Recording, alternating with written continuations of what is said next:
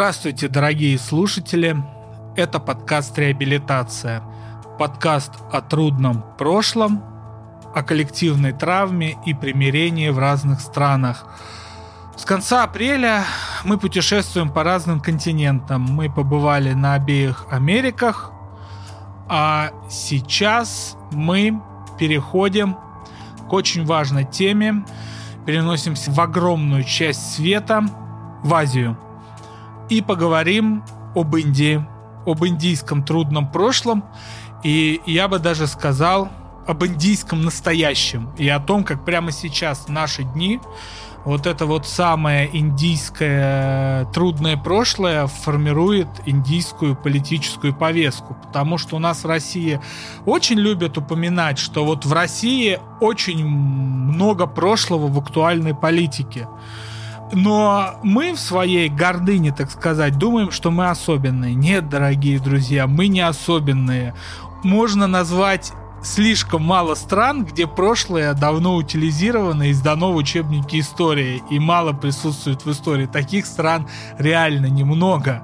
Большинство из них существует все-таки там, где история является политическим и объектом, и субъектом да, политического процесса. И сегодня со мной подкаст традиционно ведет наш научный редактор, замечательный, восхитительный Егор Сенников. Привет, Егор. Привет, Сережа.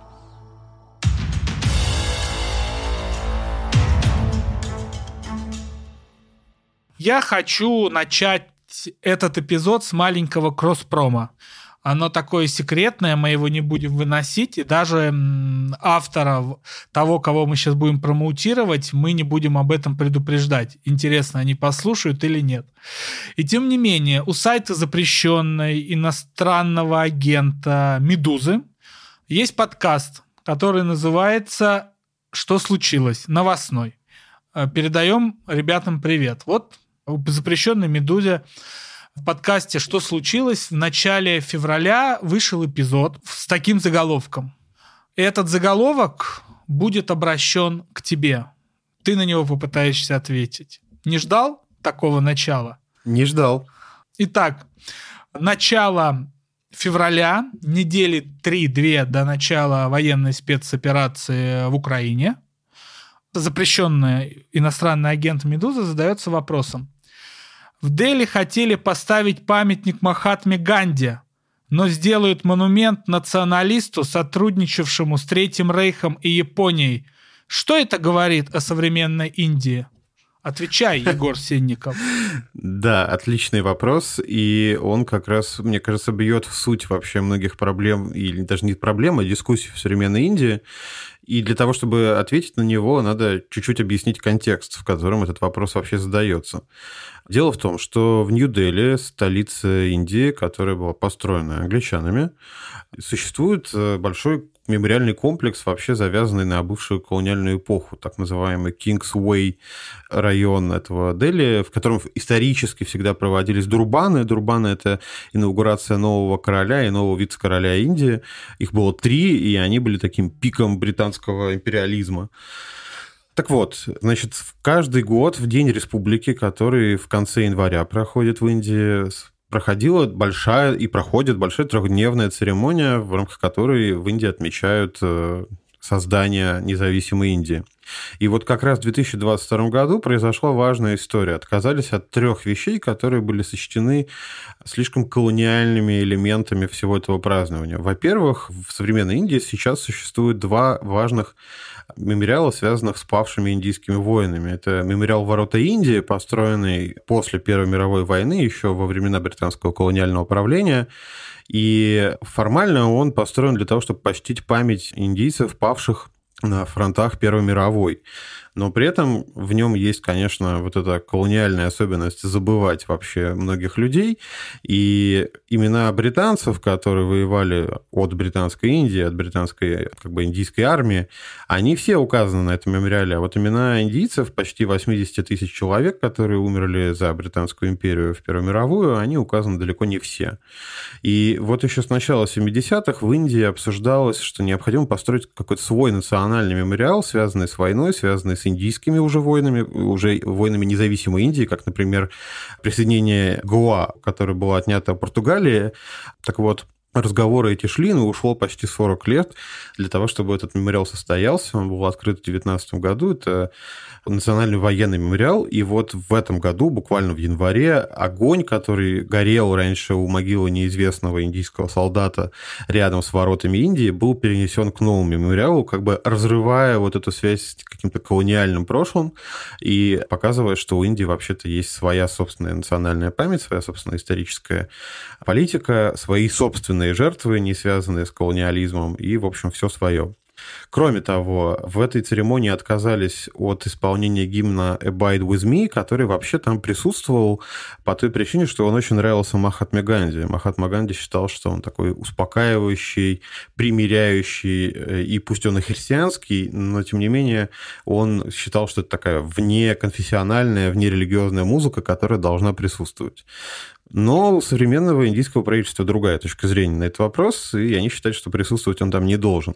А третья вещь, о которой, собственно, ты и спрашивал, она связана с небольшой постройкой, беседкой с куполом, которая находится рядом с этим же мемориалом. Раньше, там, до 1968 года, стоял памятник британскому королю Георгу. Все-таки к 1968 году его оттуда убрали, но чем его заменить, было не очень понятно. То есть выступали разные вообще политики, появлялись разные предложения. И, конечно, самой популярной кандидатурой был Махатма Ганди. Но важно понимать, что Махатма Ганди в Индии, он не только, как бы, с одной стороны, отец современной Индии, но он еще и основатель целой политической династии, которая до сих пор вполне активна, и наследие которой оспаривается. В этом году дискуссия закончилась. Памятник еще не поставили, но там сделали голограмму, голограмму босса, не самая знакомая нам история, но вообще Субхас Чандра Босс – это один из бенгальских борцов за независимость. Он изначально был связан с Индийским национальным конгрессом, он был его даже лидером одно время. При этом важно тоже отметить, что он сам по себе принадлежал к высшим кастам. Он учился в частных колледжах, он учился в Калькутте в университете, а потом в Кембридже – с началом Второй мировой он, в общем, начал искать среди сил, задействованных во Второй мировой, какого-то своего сторонника. Вообще сначала его повело в сторону Советского Союза. Он установил с Советским Союзом плотные отношения и пытался тем или иным образом склонить Советский Союз в сторону поддержки независимой Индии. Но в Советском Союзе то ли не решились поддержать босса, то ли сказалось то, что он обращался уже в 1941 году, и вскоре началось сотрудничество Советского Союза и Британской империи в рамках Второй мировой. В общем, так или иначе, Советский Союз его не поддержал. И тогда он нашел другого себе, э, даже не хозяина, а покровителя в виде нацистской Германии и в виде Японии. И, собственно, он прибывал в Берлин в 1941 году. Ну, тоже социалист. Да, дружественный. Вообще важно, что босс встречался с Гитлером, писал о нем какие-то восторженные записки, есть фотография его с ним совместная. И, в общем, в 1943 году он возглавил Временное правительство свободной Индии, так называемый Азад Хинд, и стал лидером национальной армии Индии, которые были целиком сформированы японцами в Сингапуре из индийских военнопленных, из каких-то попавшихся им в руки рабочих мигрантов индусов. И на самом деле, ну, сама эта вот эта типа независимая Индия, свободную, которую основал босс, она занимала там какие-то несколько островов под полным контролем японцев. Но для него это была такая важная, показательная история, что вот он э, боролся против британского колониализма, и в самом конце войны он погиб, причем, как обычно, гибель такого человека, особенно в авиакатастрофе в конце войны, вызывает много вопросов, существует много конспирологий, в Индии одно время была популярная идея, что его похитила советская разведка, которая непонятно каким образом могла бы оказаться в августе 45 года на Тайване, но допустим. В общем, э, босс сам по себе долгое время в Индии был фигурой спорной. То есть все признавали его заслуги в борьбе за независимость Индии, но вот момент сотрудничества сначала с нацистской Германией, потом с Японией вызывал вопросы. Получалось так, что индийский национальный герой, борясь за независимость Индии, подружился с другой колониальной державой Японией и, в общем, пытался так или иначе привести японцев на э, индийскую землю. Но правительство Моди и вообще партия Моди, а нынешний премьер-министр Моди, он как раз из правой партии, и сам принадлежит к, по происхождению к низшим кастам. В общем, его партия, его правительство долго настаивали на том, что все-таки босс является как это сказать-то, национальным героем и борцом за свободу, и, в общем, добиваются того, чтобы он стал третьим таким человеком наравне с Махатмой Ганди, Джавахарлалом Неру, и вот третьим должен быть Субхас Чандра Бос, такой один из главных борцов за независимость Индии. И, в общем, мне кажется, вот даже по этому рассказу о том, как меняется отношение к прошлому в Индии, понятно, что вообще-то там огромное количество расколов.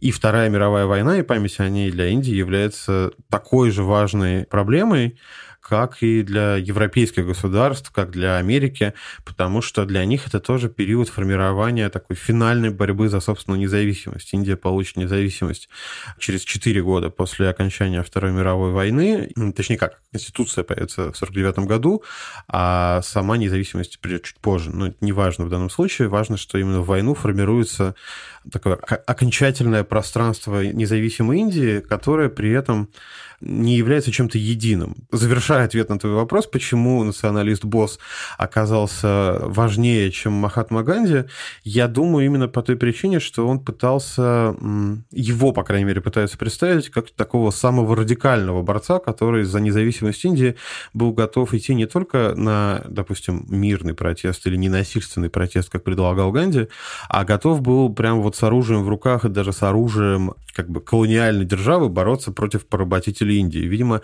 именно такой образ, по крайней мере, современной Индии создается у этого националиста.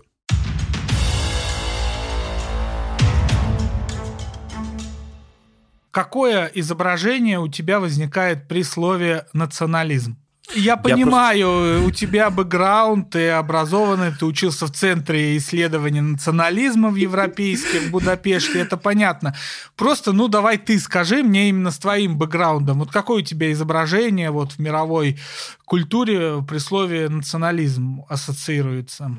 Ну, если вот из массовых изображений, то это вот Франция на баррикадах, да, революция на баррикадах.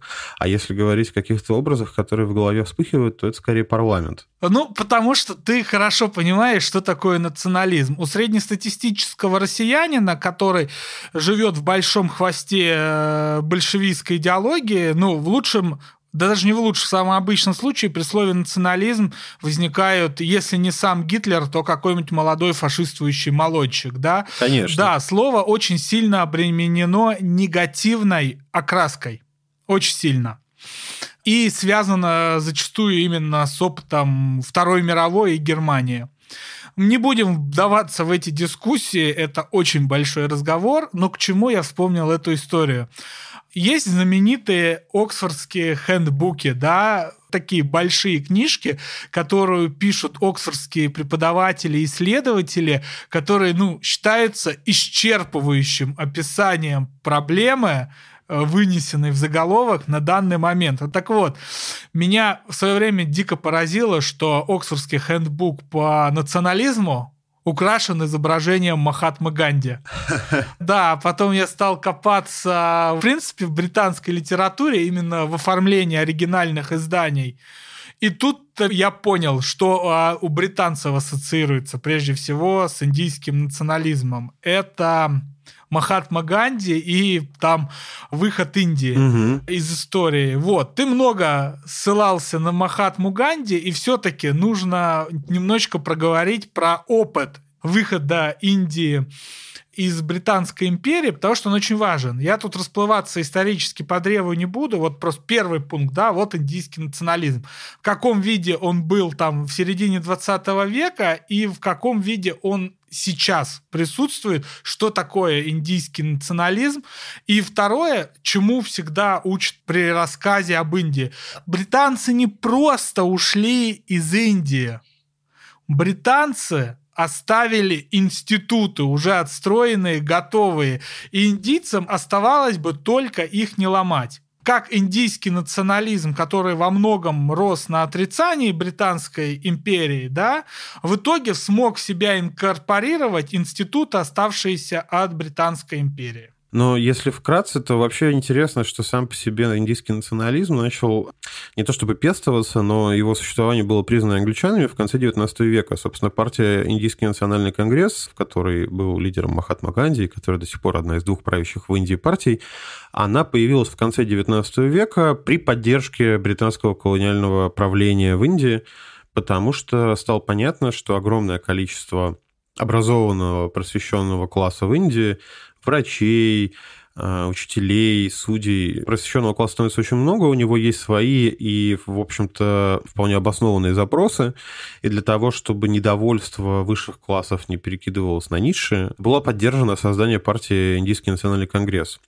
Но если они начинали как такая лояльная оппозиция британским колониалистам, то со временем партия, конечно, начала радикализироваться и радикализировалась во многом по тем причинам, что национальное самосознание в Индии росло, оно размышляло о судьбе Индии, о том, что сложное индийское государство, которое существовало задолго до прихода англичан, сведено вот лишь к одному из э, британских колониальных э, таких э, протекторатов и владений, и лишено собственной независимости, сам весь народ поставлен на колени, и англичане каждый раз дают понять, что они в этом глобально в этом положении ничего не хотят менять. То есть, знаешь, события вроде амрицарской резни, когда во время одной из мирных э, забастовок начались волнения, э, и в конечном счете англичане перестреляли почти четыре сотни человек, каждый раз доказывали индийским националистам, что их антиколониальный национализм правильно требует э, свободы Индии, потому что вот видите, что делают,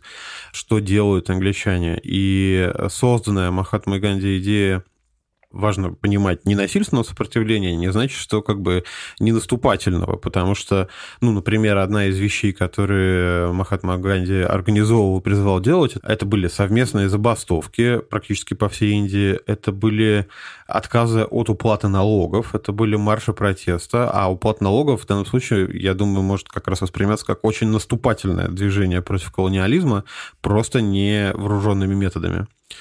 И для индийского национализма вот до независимости, конечно, было важно рассматривать Индию в совокупности. Британская Индия включала в себя территорию современного Пакистана, собственно, Индии, Шри-Ланки, Бангладеша и Бирмы, э, Мьянмы.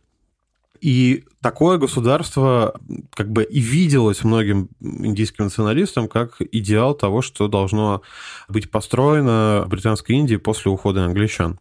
Э, англичане, конечно, предусмотрительно, поняв, к чему дело идет, устроили раздел Индии перед уходом из Индии и, собственно, поделили Индию на мусульманскую и индуистскую что, как мы знаем, до сих пор является очень сложной проблемой для и Пакистана, и для Индии. Кстати, не все знают, что слово Пакистан вообще это аббревиатура.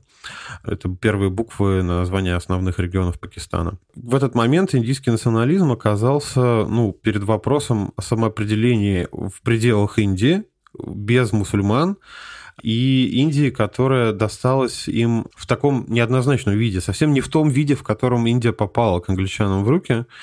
Но я думаю, что если, вот опять же, отвечать на твой вопрос, почему колониальные институты были заимствованы, потому что они доказали свою эффективность в использовании, с одной стороны, а с другой, они появились в Индии, собственно, раньше, чем появилось индийское государство. То есть Индийский национальный конгресс, как партия, появился вот в 80-х годах 19 века, и это была целая целая школа для поколений индийских политических лидеров, индийских, не знаю, общественных деятелей.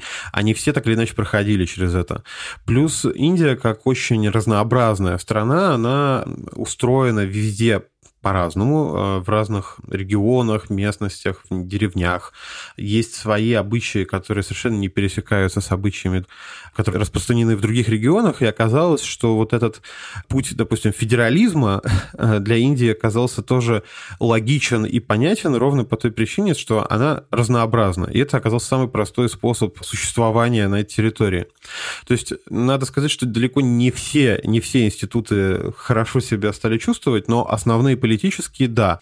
То есть, отвечая, наверное, можно подытожить, что, с одной стороны, речь шла о том, что остались наиболее эффективные наиболее привычные институты, а с другой стороны оказалось, что со многими вещами можно поступать их как бы то, что называется реклейме, да, перехватывая их и присваивая себе. Вот как с этим дворцом и как с другими мемориалами колониальными, которые существуют в современной Индии.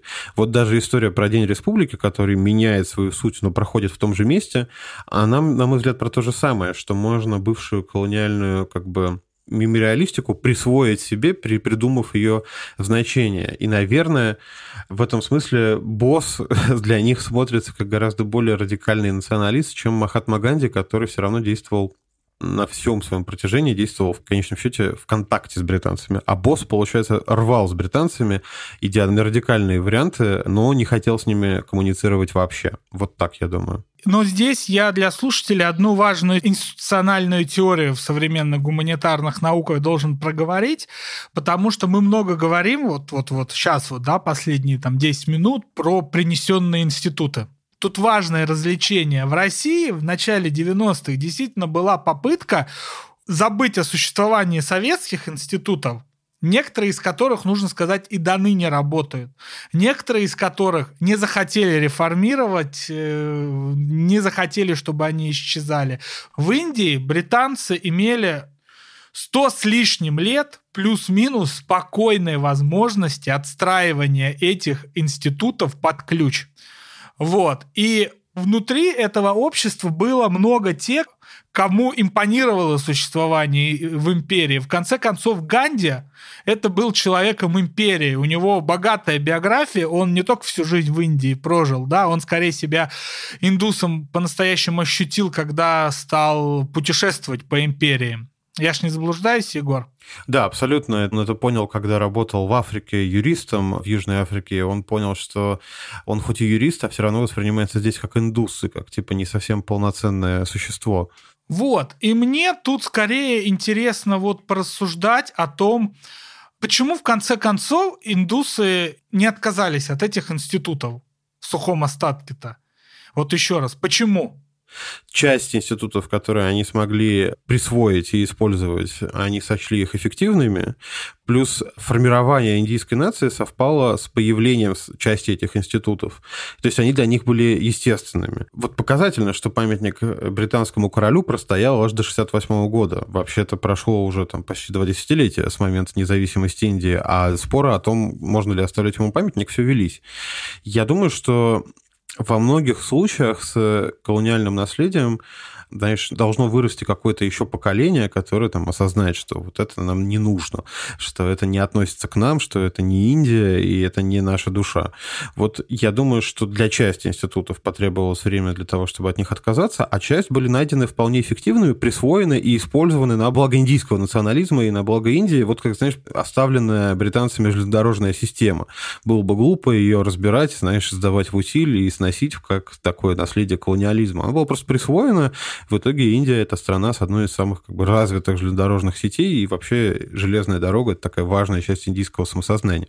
Потому что индийская нация выросла вместе с этой железной дорогой и смогла ее себе присвоить и оказаться, использовать ее для себя. То есть, грубо говоря, мне кажется, что национализм, он в конечном счете и постколониализм, он для себя вбирает какие-то колониальные институты, но переиначивает их на пользу уже постколониального общества.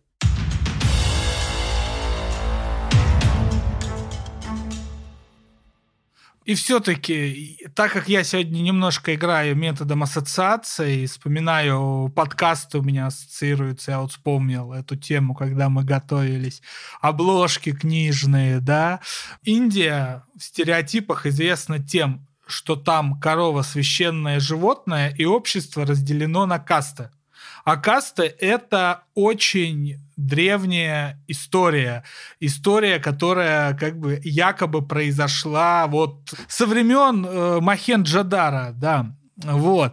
И тем не менее, так ли сильна сейчас кастовая система и как она влияет на единство индийского общества и народа?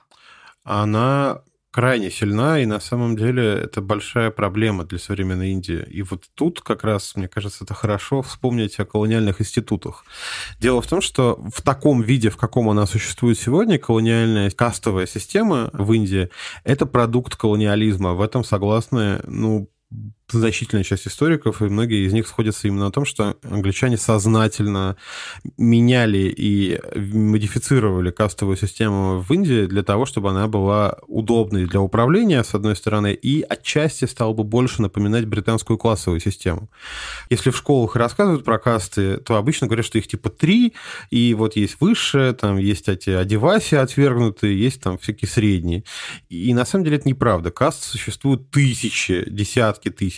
Часто принадлежность человека к той или иной касте можно понять просто по фамилии. То есть вот буквально человек читает твою фамилию, и он сразу же понимает, какой касте ты принадлежишь более-менее.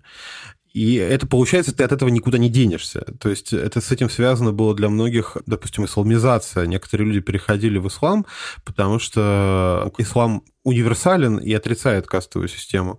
Каст существует очень много, и до индийского колониального управления они были гораздо более гибкой системой. Что я имею в виду?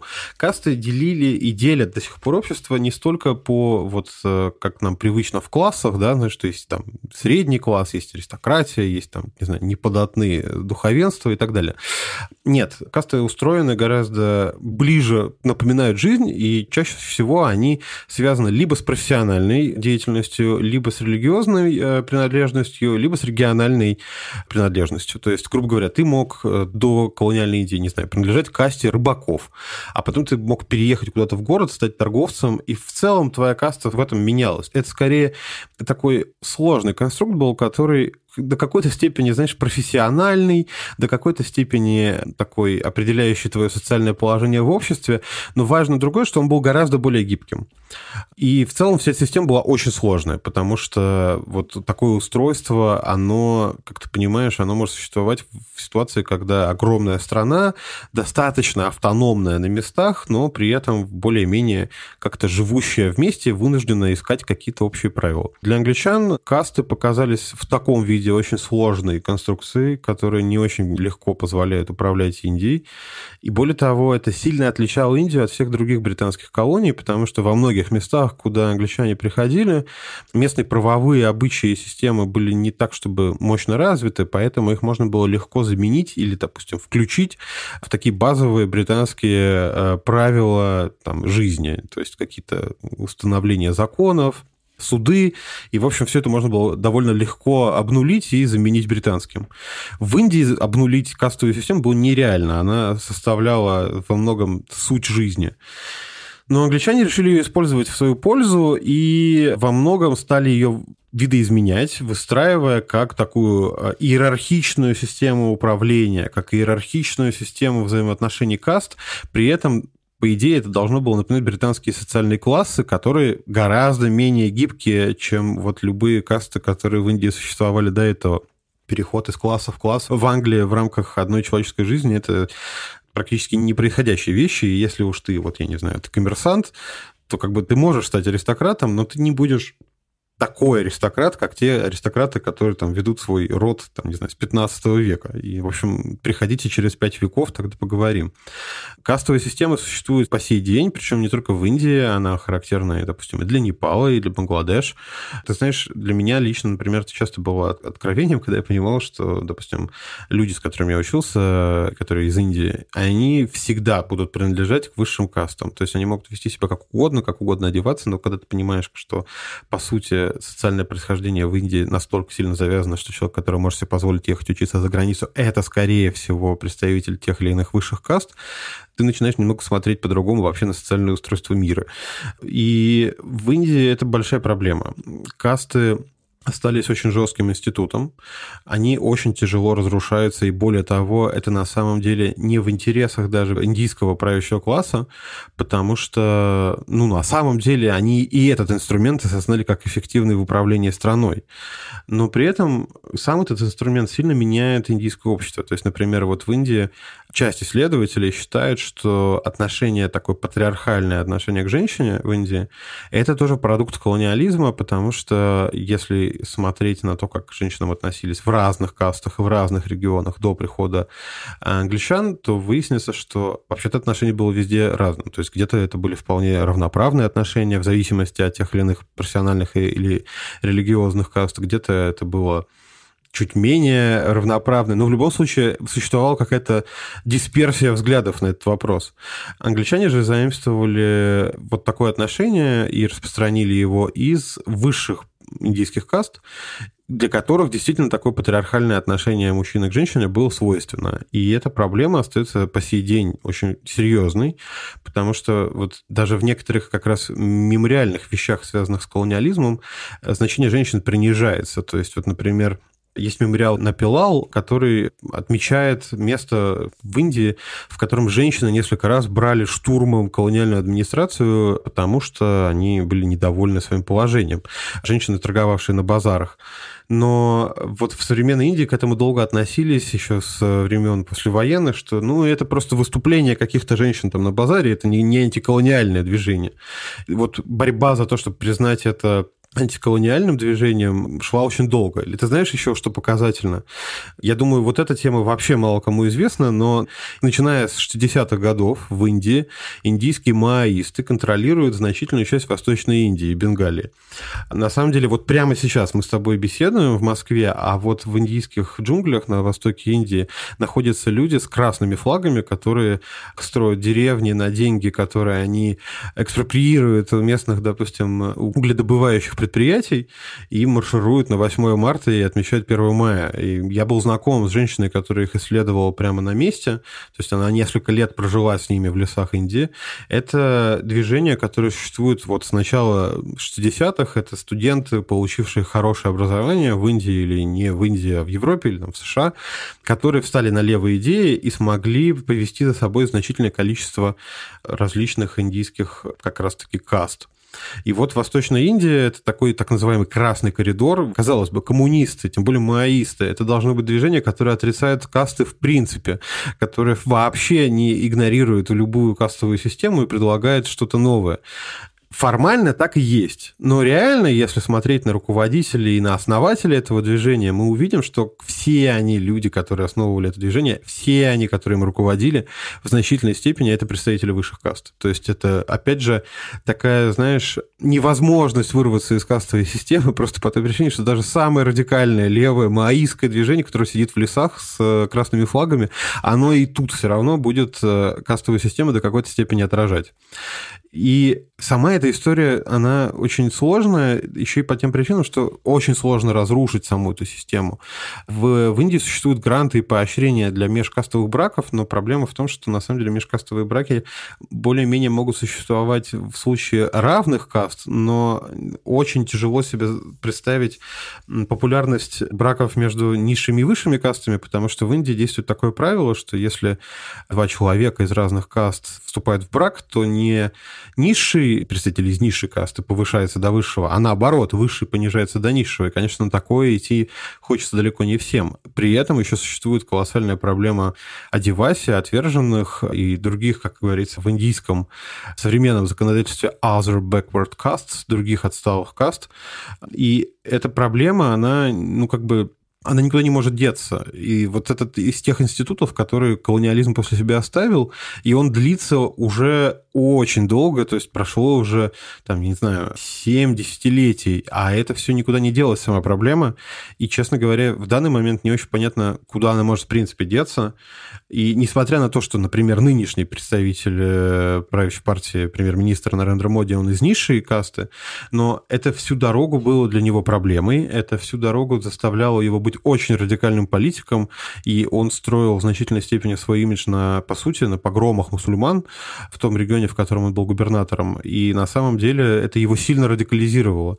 В общем, говоря о кастах, вынужден сказать, что это вот из тех проблем индийских, которые были ухудшены англичанами и до сих пор являются серьезным препятствием для какого-то единства нации.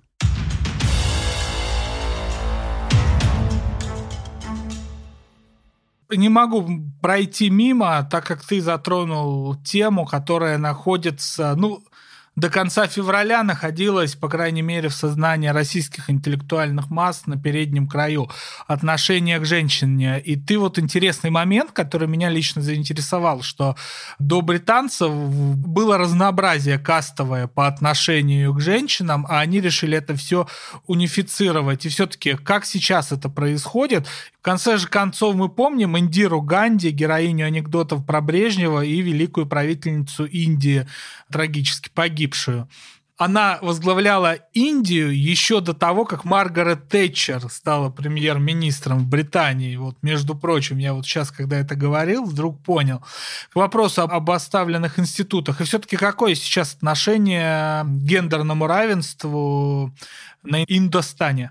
Сложное. Вообще интересно, что во многом индийское антиколониальное движение вбирало в себя элементы, предлагавшиеся еще суфражистками, и среди борцов за независимость Индии было немало женщин. То есть вот, наверное, один из самых известных примеров – это Притилата Вадедар, это была девушка, которая родилась в начале 20 века, и она была представительницей высших каст, браминов. Она получила отличное образование, она училась э, и в колледже, и окончила университет в Калькутте, и на самом деле работала школьным учителем, но в какой-то момент присоединилась к революционной борьбе с Юрия Сена. Это был еще один борец за независимость Индии. И она погибла как вот такой, знаешь, как я не знаю, как народовольцы. И она пала после нападения на ну, европейский клуб в Пахартале. Это было такое примечательное заведение, на двери которого было написано, что вход собакам и индийцам запрещен. В общем, Притилата вместе с другими своими товарищами то ворвались, убили 11 человек, ранили еще сколько-то, и, собственно, после этого были арестованы, и уже в плену Притилата выпила ампулу с цианидом. Но надо сказать, что вот отношение к тому, что она герой, оно стало появляться даже не сразу в независимой Индии, потому что на самом деле так выходило, что роль женщин в борьбе хотелось им затушевать людям, которые возглавляли независимую Индию. По сути, мемориализация Притилаты началась только в нулевых и десятых годах уже 21 века, хотя само ее как бы подвижничество происходило в конце 20-х и начале 30-х годов. То есть сейчас уже есть часть университетов, названных в честь нее, есть э, фонды, названные в честь нее, есть фильмы про нее, но это все появилось вот буквально недавно. И таких примеров реально довольно много, а ужас еще в том, что если мы даже не о мемориальной политике говорим, а об отношении к изнасилованиям, которые происходят в Индии, то мы увидим видим, что это вообще ну, колоссальная проблема. Несколько лет назад вообще были протесты, связанные с изнасилованием в университетах индийских. И отношение индийского общества к этому такое, что часто многие считают, что это типа ну, как бы это и не изнасилование, это и не, как бы и не проблема, говорят индийские мужчины. В общем, этот вопрос очень сложно устроенный, и в нем действительно, с одной стороны, сливаются вот эти кастовые представления сильно как бы расширенные англичанами, с одной стороны. С другой стороны, есть современный контекст, связанный с современной мыслью о месте женщины в мире. И есть вот эта вечная индийская проблема, связанная там с разрывом между разными кастами. Да? Понятно, что, тем не менее, в силу там бедности, в силу социального положения. Разные касты просто не могут относиться к женщинам так же, так же, как относятся к ним в других кастах. И вот эта расколотость, она все время, все время является важным политическим вопросом и до какой-то степени является наследием колониализма, а в какой-то степени уже как бы результат тех проблем, которые в Индии появились после обретения независимости. И вот если касаться Индиры Ганди, в ней, конечно, важнее было то, что она Ганди, а не то, что она Индира. В смысле, пол был менее важен, чем происхождение, потому что вот одна из вещей, которая в Индии сформировалась независимой, это такое не то чтобы непотизм, это прям политические династии, уже почти аристократические, разных семей, которые важны для индийской политики. И семья Ганди, конечно, одна из важнейших в этом ряду, поэтому представители этой семьи, они так или иначе все время оказываются э, в разных властных структурах. Вот, то есть в некоторых случаях пол может быть и не важен, но вот если в обычной повседневной жизни человеческой, то проблема независимости женщины, проблема ее самостоятельности – это очень серьезный вопрос, который до сих пор в Индии не решен.